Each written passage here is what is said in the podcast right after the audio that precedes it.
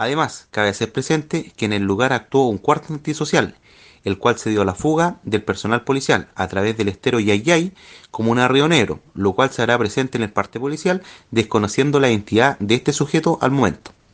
Frente a este hecho, queda en evidencia que, producto de la comunicación fluida entre la comunidad y carabinero, sin lugar a dudas se pueden obtener este tipo de resultados, que es evitar los delitos o bien prevenir, cerrando las puertas a la delincuencia.